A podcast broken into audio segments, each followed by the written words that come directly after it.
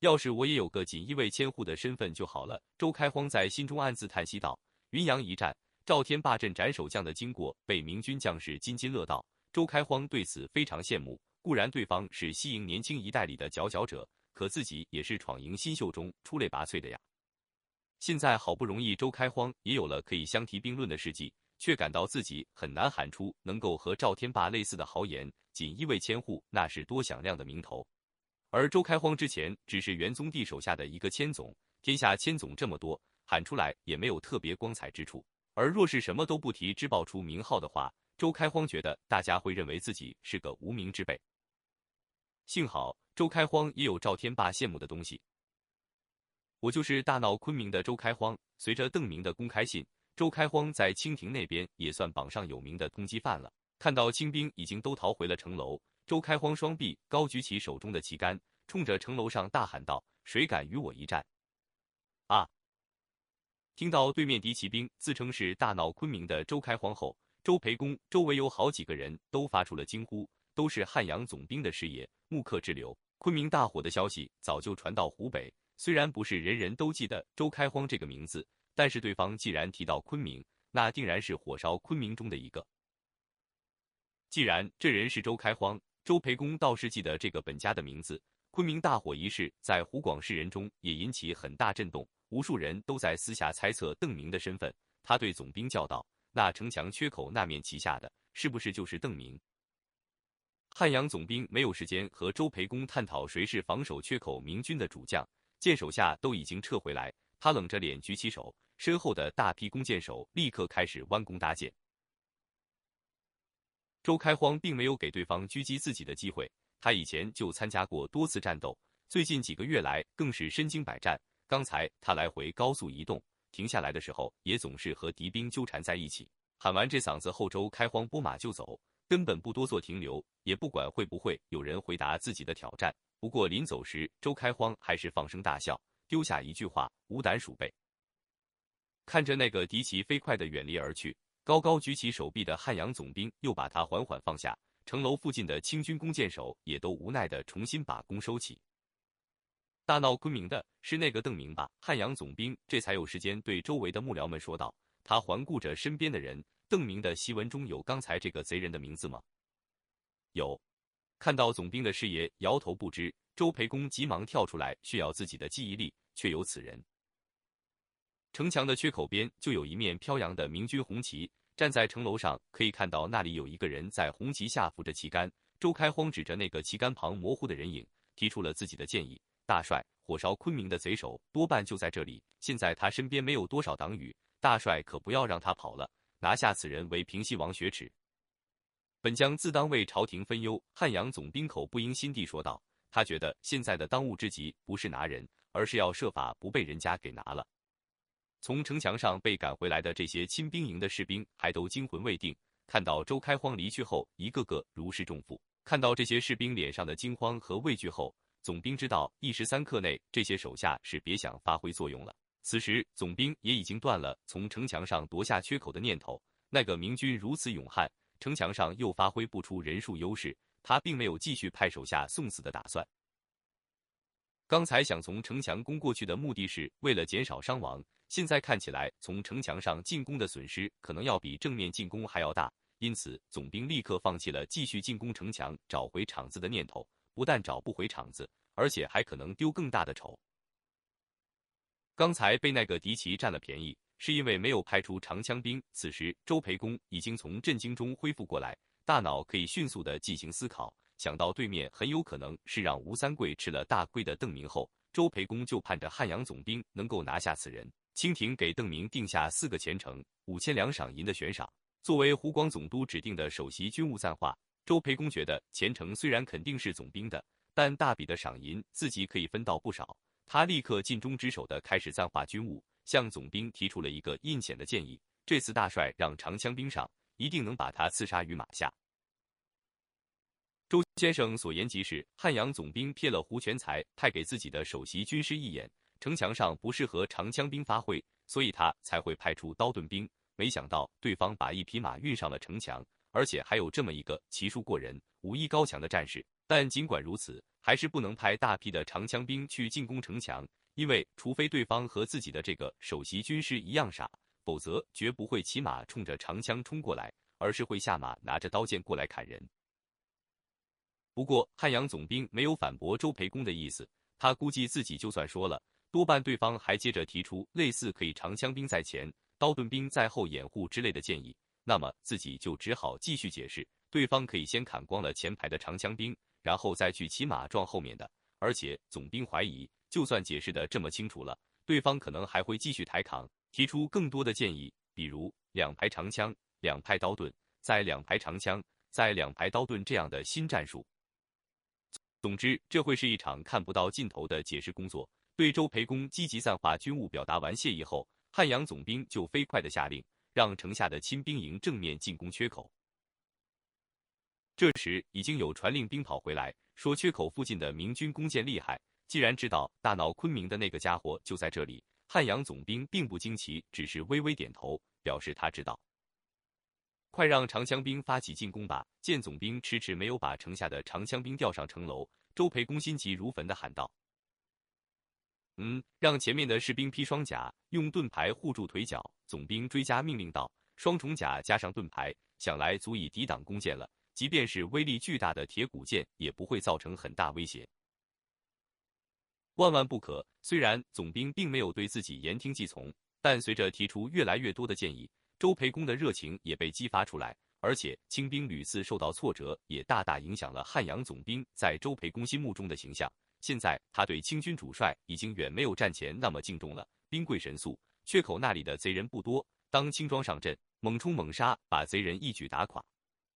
这次汉阳总兵干脆装没听见，轻装的话估计都能被石头砸伤不少。对方人少，所以速度不是很重要，关键是要能抵近展开肉搏战。为了减少伤亡，而且尽快发起有力的攻势，汉阳总兵还下令绕路，让亲兵营先从西南城区摸过去，然后在民房后集合，再直接对缺口发起冲击。总兵身后的周培公听得又是跌足叹息：“兵贵神速啊！”大帅，这太浪费时间了。大帅，您看过兵书吗？没看过。汉阳总兵头也不回，没好气的答道：“他现在有了一种把周军师从城楼上扔下去的强烈欲望，需要竭力克制，才能不真的付诸行动。”怪不得背后又传来一声惆怅的哀叹声。这时，远处的亲兵营好像已经抵达攻击位置，总兵顾不上和首席军师计较，身体紧紧的伏在墙垛上。全神贯注地注视着战场，总兵的幕僚和军官们也人人屏住呼吸，涌到墙边，一起向缺口那里望去。众人的动作让周培公也意识到战局已经进入关键时刻，他停止了叽叽喳喳，也踮起脚望着即将发动进攻的亲兵营。南城楼是一个很好的观察位置，不仅能够纵观全城，而且具体到缺口攻防战的时候，总兵从这里也可以从战线的侧面看过去，及时掌握进攻的具体情况。大批的清兵走出街道，总兵看到他们结成盾阵，缓缓地向明军那边逼过去。周开荒回来以后，就坐在邓明身后的地上，大口地喘息着。刚才虽然战斗的时间不算很长，但是挥舞那根沉重的旗杆，让他也感到很辛苦。当战斗的激情开始退去后，周开荒感到全身上下都满是疲惫感。从城墙上可以看到，有大量清兵绕到了街对面的房屋后。当清兵开始布阵时，周开荒用力的在地上一伏，就站起身，打算下城墙。你歇会儿吧。看到周开荒的动作后，依旧扶着大旗的邓明说道：“豁口那里站不开那么多人。”就是你也不能什么都抢。李兴汉刚才向邓明请战，如愿以偿的得到了领头把守豁口的任务，那个地方大概也就能并排站下几个人。李兴汉走到周开荒面前：“你歇会儿，把你的甲脱下来给我。”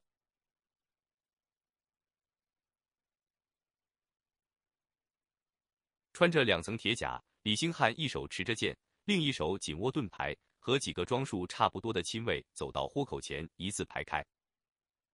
看到这几个全身是铁的人后，周围的明军纷纷发出啧啧的称赞声。刚才周开荒回来后，守卫豁口的明军都士气大振，觉得既有赵天霸等三个神箭手，又有周开荒这样的军神，一定能击退敌军。虽然周开荒没有上阵，但明军觉得李兴汉的装束和赵天霸。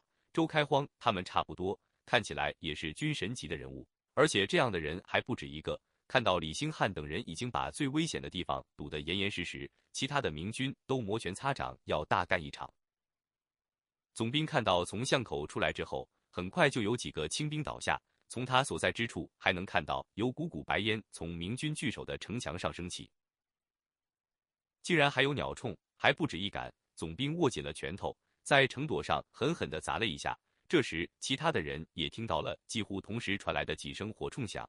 大家脸上的 U.S.E 更重，双层甲能够防御弓箭，对于三眼铳也有相当的防御能力，但在这种距离上面对鸟铳仍是毫无抵抗能力。清军缓缓地推到了缺口前，总兵和他身边的人继续紧张地关注着战事的进展。明军不停地从城头上向缺口前扔下石头，缺口前的清军在战斗，一炷香后，明军依旧在扔石头，清军依旧在缺口前战斗，两炷香，三炷香。战斗的清军还在缺口前，而城墙上的明军也还在扔石头。总兵用力的狠狠一拍墙垛，他身边的心腹人人脸 S 一灰暗。明金忍无可忍的总兵下达了暂停进攻的命令，他把目光从墙边收回来，又望向城中。城西的城楼上已经升起了明军的红旗，钟楼、鼓楼和北城楼也已经停止了抵抗。控制了这些据点后，明军很快就会看清城内的清军部署。根本将下城，汉阳总兵下令道：“离开城楼后，他就会失去对全城形势的及时掌握，不能在第一时间了解明军各处的行动。不过，汉阳总兵知道局面已经到了最危急的时刻，如果冲不下缺口，清军就会全军覆灭在城里，所以他决定亲自到一线去指挥。”大帅见总兵要走，周培公焦急万分的喊道：“速速让长枪兵上城啊，拿下城墙！”见周举人还不放弃他用长枪兵冲下城墙的计划，总兵停下脚步，回头反问道：“若是那个敌骑不再骑马，而是带着一群刀盾兵杀过来，如何是好？”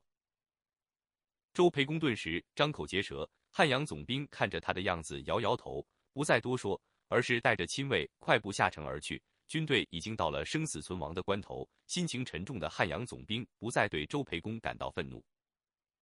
总兵走下城楼。带着城楼周围的人马向西面赶去。此时，周培公仍在城楼发愣。突然，他灵机一动，扑到城墙边，冲着汉阳总兵的背影大喊：“大帅，我有一策，可以一排长枪兵，一排刀盾兵，混杂布阵呐！”但总兵并没有停留的意思，而是越走越远。周培公以为距离太远，对方听不见自己的喊声，急得跳脚，埋怨道：“怎么走得那么快？耳朵还这样不好？”抱怨一通之后。周培公也急急忙忙地下城，追着汉阳总兵而去。此时还留在南城城楼上的清兵，都是安陆府的士兵，武昌兵尽数跟着总兵向西而去。这些留下的士兵互相看了一会儿，都轻轻地摇了摇头。刚才汉阳总兵临走的时候交代，除了及时通报给他军情外，形势不妙的时候，这些守军就退到他身后，等他攻破了缺口，一起撤退出城。除了想多带一些人马脱险外，汉阳总兵也希望有安陆兵帮他断后。抵挡城北明军的追击，但这些安陆府的士兵并没有离开城楼的意思，包括镇守城楼的清军军官们都一动不动地待在城楼里，默默地看着城内的动静。汉阳总兵赶到缺口对面后，亲兵营的游击立刻迎接上来，见到顶头上司后，游击就大声叫道：“大帅，不是兄弟们不拼命，实在是打不下来呀！”在发起进攻前，游击已经向亲兵营通报过险恶的局势。所有人都知道，眼前这个缺口是全军唯一的生路，是逃出钟祥城的最后希望。发起进攻后，清兵营的清军前赴后继地向城墙攻去，无数清军士兵就跟着队伍站在城墙下，背上头丢下来的石头砸得头破血流，也一声不吭，咬着牙硬撑着。每当稍微能向前挪一步，就赶快跟上，等着向前迈步的机会。无论有多少清兵在后面等待。能够挤到李兴汉他们面前的，也就是有限的几个清军而已。五根鸟铳的施速虽然不快，也无法阻止清军拥挤到墙边，但对挤到最前排的清军来说，却是不折不扣的死神。鸟铳手可以在清兵与李兴汉他们相持的时候，从容的添药装弹，然后几乎是顶着清军的脑门把他们打死。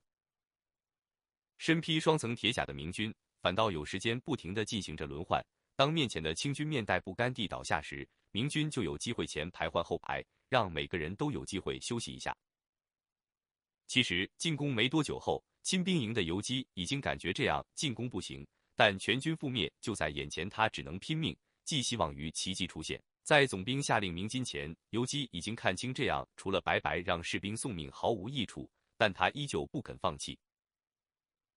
守着缺口的那几个明军，一身都是铁，枪扎不穿，刀砍不透，攻势不入。亲兵营的游击级的已经快哭出来了。要是时间充裕，还能慢慢磨死这几个铁人。可现在清军最缺的就是时间。为了打通缺口，亲兵营的军官纷纷带头上前攻打了这么半天，士兵死伤不到一成。可是已经有一半的军官都填进去了。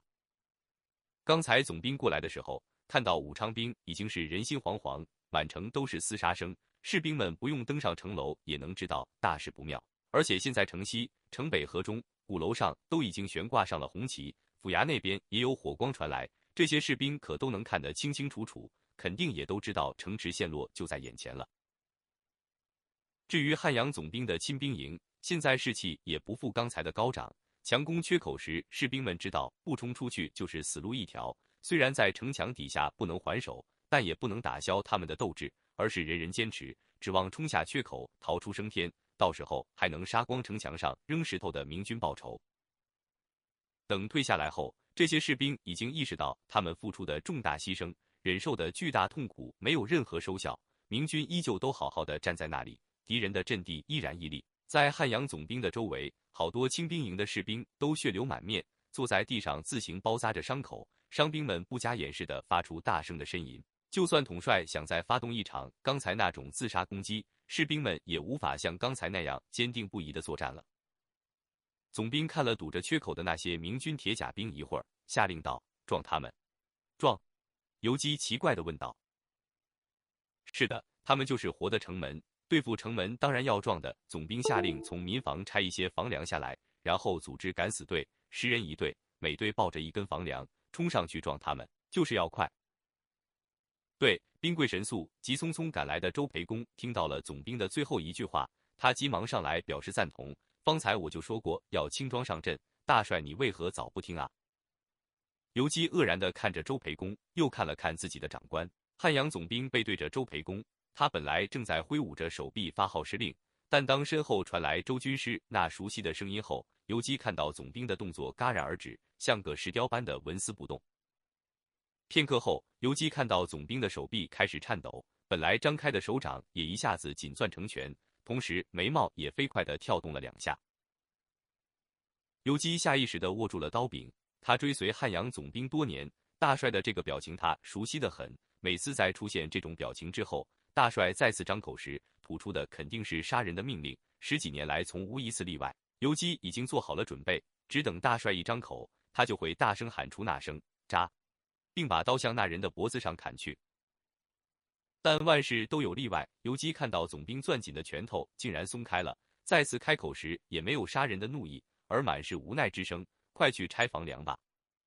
房梁才刚拆一根，总兵就听到背后不远处已经传来喊杀声。这声音越来越近，而且好像是向着缺口这里来的。很快，部署在北面掩护亲兵营背后的那支武昌陆营的游击送来急报，称贺真大军杀来，明军攻势十分猛烈。贺真更亲自在一线督战。陆营游击称他正在拼死抵抗，但手下士兵已经开始逃跑。他要总兵立刻冲下缺口，然后立刻突围，不必再等他和他的陆营了。城外贼人的援军不知道到了没有。刚才离开城头的时候，总兵注意到本来平静的分布在漫长包围圈上的城外明军也出现调动，已经等不及一切准备完成。总兵盯着对面缺口上的那些铁甲人，对已经拿来房梁的那队兵喝道：“上！”